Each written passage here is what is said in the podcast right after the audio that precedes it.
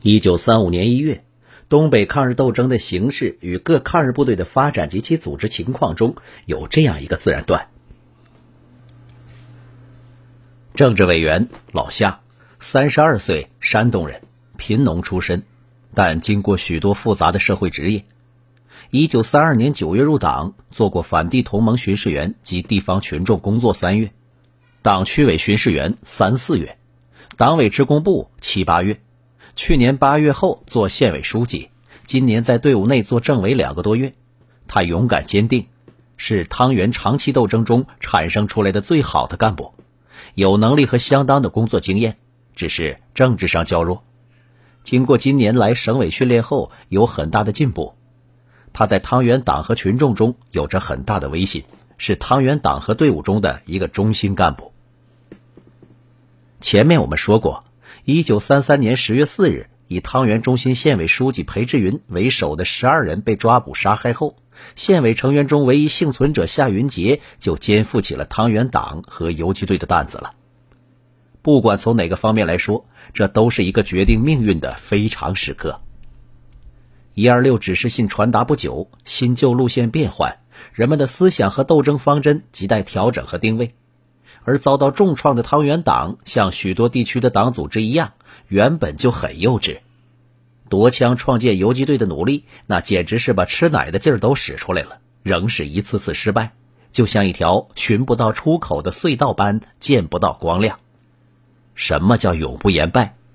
前面第二章夺枪便是，没有枪杆子，县委只能东躲西藏。别说领导抗战，连胡子那都对付不了。但是如果不屈不挠、屡败屡战，却总是损兵折将，那也就无所谓永不言败了。在我们着重介绍了夺枪斗争中，无论怎样少见夏大个子的身影，那支撑这一切的主心骨，其实就是这位县委军事委员、县委书记。如戴洪斌所言，这是个拿大事的人。一九三四年七月，汤原游击队扩编为游击总队，夏云杰任政委，戴洪斌任总队长。参谋长张仁秋，全队五百多人，编为三个中队。一口山东腔，说话不紧不慢，有条有理的政委，重点抓了三件事：一是根据东北人民革命军及赤色游击队暂行条例，确定政委为党代表，一切军政命令需由政委、总队长、参谋长共同研究决定，最后以政委签字生效。这样。以往有民主无集中、一百张乱嘴当家的极端民主化，立刻得以纠正。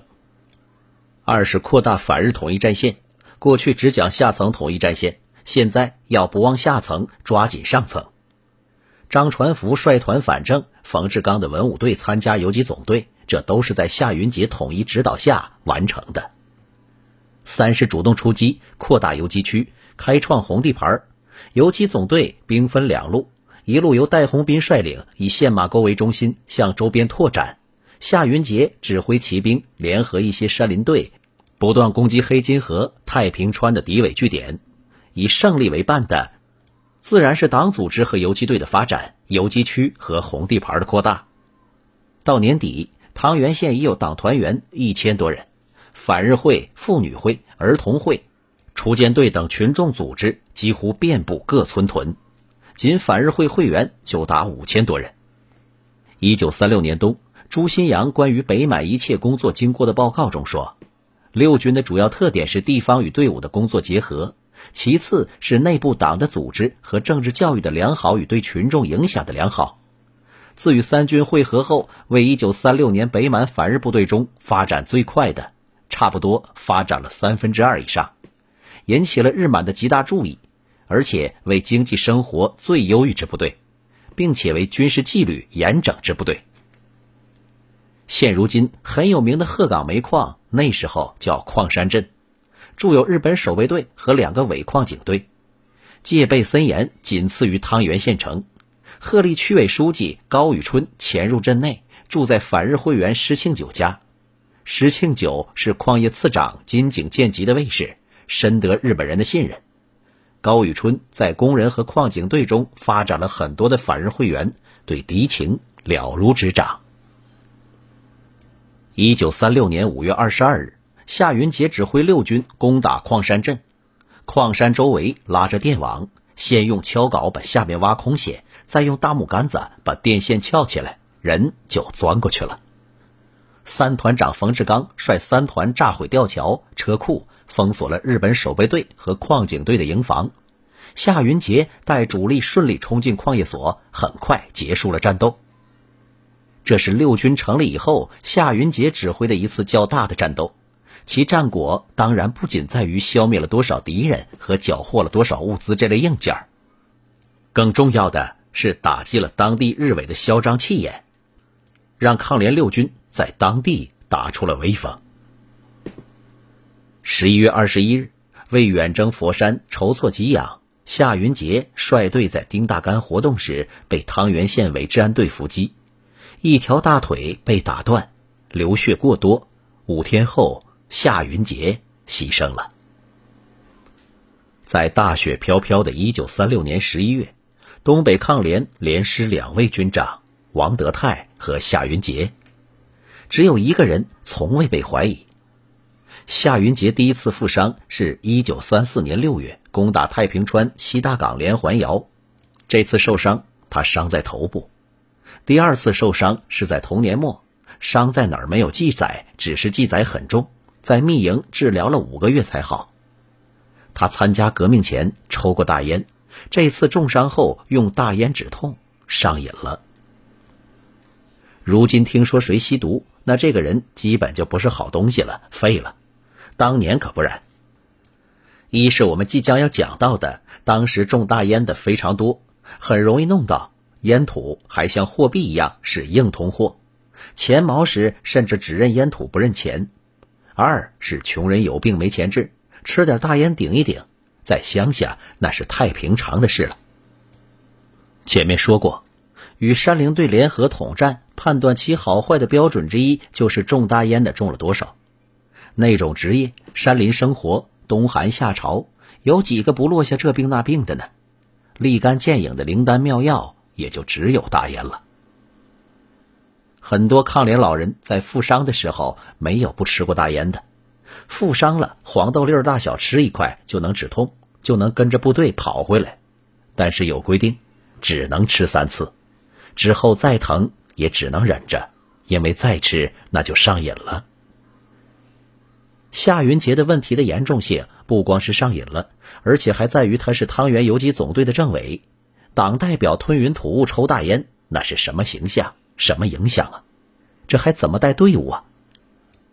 大家看着着急，很多人劝夏云杰戒烟，而夏云杰是个有着坚强意志的人。烟瘾上来，哈气连天，鼻涕眼泪齐流，实在挺不住时，他就满山遍野的狂奔。汤原游击队成立时，四十多人，只有几个汉族。这时的游击总队，除了夏云杰、戴洪斌和张传福，中队以上干部几乎都是朝鲜族人。语言交流的障碍，这成了现实的问题。一些人当面提出意见，背地里也不能不议论，当然也谈些别的。有人不会说汉语，有的会说，也是结结巴巴，自然说的都是朝鲜话。夏云杰就觉得这些人在搞小动作，反对他。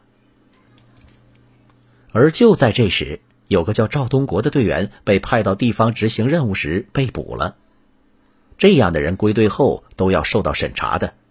他先说是自己跑回来的，后来被刑讯逼供，又说是敌人放回来的。放回来让你干什么？你都跟谁联系了？他们是不是民生团？结果就把朝鲜官兵全咬出来了。先是参谋长赵仁秋被枪毙。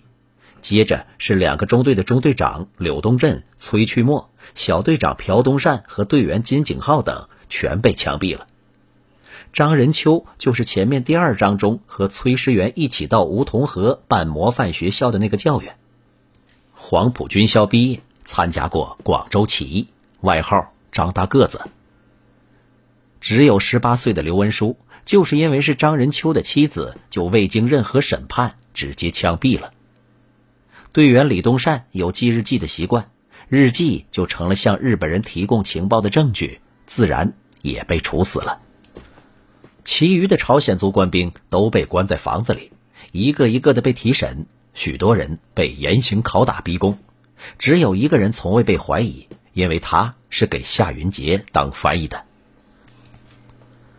一九三七年七月十七日，赵尚志、张寿俭给祥兄的信中说：“政治委员夏云杰同志。”自己以一身领导队伍及汤原地方党政腐化骄纵吸大烟等经济自私滥用和账目不清楚，行动是十足的官僚官阀，取消党和政治工作。民生团虽被肃清，但在政治上已经被民生团抓住了的中心群众及部分干部，已经存在根深蒂固的影响。